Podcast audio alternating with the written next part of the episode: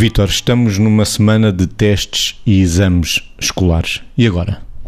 E agora, esse agora devia ter uma preparação prévia e antes, como é que foi? Para que, para que os adolescentes e as crianças, que vão ser sujeitas naturalmente a avaliações, se tiverem tido um antes mais ou menos consistente e se jogarem por antecipação e se prepararem de alguma forma para que quando chegarem aos testes e aos exames não ficarem tão tensos, tão aflitos, tão angustiados com aquilo que é o desempenho que pode ter uma tradução uh, formal naquele momento da, da avaliação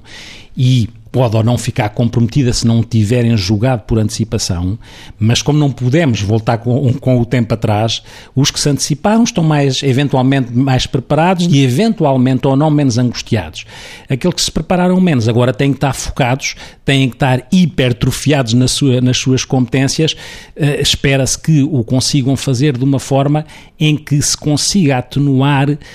o mais possível aquilo que é o que nós chamamos a ansiedade do desempenho que existe em alguns alguns jovens e que compromete de alguma forma as suas, a, a tradução das suas capacidades em exame. E esta gestão daquilo que são os fatores de stress, daquilo que é a ansiedade de desempenho, daquilo que é a inquietação com os resultados, se isto for bem calibrado, se isto for bem regulado, se os, se os pais tiverem aqui um papel importante no sentido de aliarem a responsabilidade à distensão, ao relaxamento, a coisa pode correr bem. Muitas vezes pode correr menos bem quando não se antecipou tanto e quando a exigência é muito cega. E quando não se antecipou tanto, que balanço é que podemos fazer para melhorar no futuro? Margarida. Primeiro, perceber que os erros uh, são sempre fonte de aprendizagem e não perder tempo com o arrependimento. Ah, devia ter feito de outra maneira e não fiz. Depois, dizer que a ansiedade de desempenho caracteriza-se pelo facto de se ter menores, vamos dizer assim,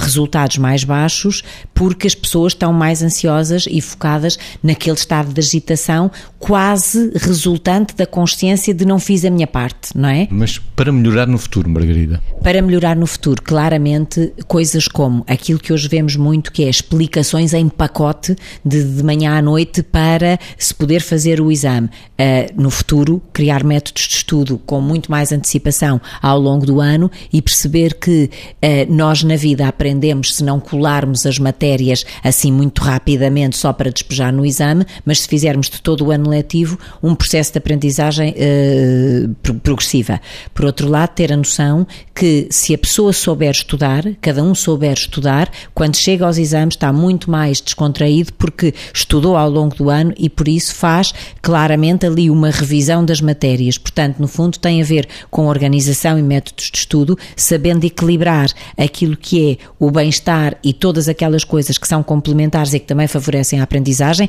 até o desporto também ao longo do ano e todo esse tipo de atividades, e sabendo que em todas as circunstâncias, primeiro vem o esforço e depois vem o benefício. Se houver efetivamente ao longo do ano organização dos métodos de estudo e uma mobilização progressiva e programada do esforço uh, para atingir metas de curto, médio e longo prazo, ou seja, ao longo de um ano, os testes, depois os fins de período e depois o fim de período e os exames, se isto for conseguido e se isto for estruturado, a época de exames é uma época muito mais leve.